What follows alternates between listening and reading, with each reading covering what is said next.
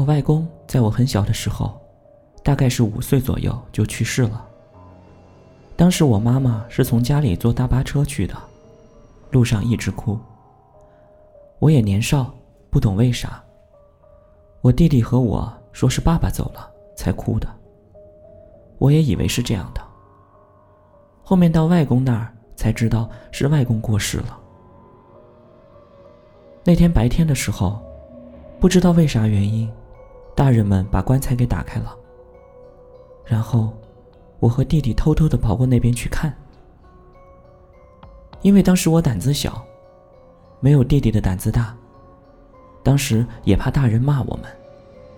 我当时是看着他跑进去的，虽然看了一下，就被大人拉走了，但是也算是看到了吧。后面我记得，晚上的时候，我弟弟起来去尿尿，还叫我陪着。去的时候没什么事儿，回来的时候路过棺材的位置，我弟弟看着外公的相片，然后突然站着不动了。我当时很困，催促他赶紧走，回去睡觉。然后他突然转过头来，很惊恐的看着我说。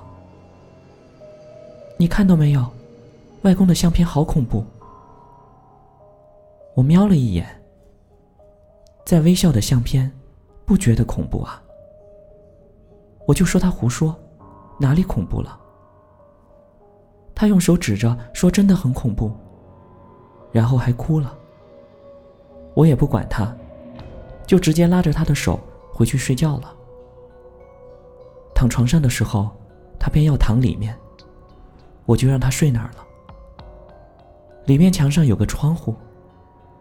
不知道睡了多久，他就大喊大叫起来，说梦到了外公，还说外公就趴在那个窗口喊，不知道喊什么。爸妈当时也觉得只是个小孩子，可能白天看多了遗体，有点害怕吧，才一直做梦的。然后这几天。他晚上睡觉的时候，每次都是大喊大叫，每次都说了一些话。准确的说说啥，我也记不得了。但之后，确实就没事了。后面回家的时候，我也有在问他。他说，梦里的外公，没有那么慈祥，就是趴在窗口喊，比较恐怖。我想。也许是弟弟那天看了外公的遗像的原因吧。事情就是这样的，真人真事儿。虽然比较短，但是交代的还是比较清楚的。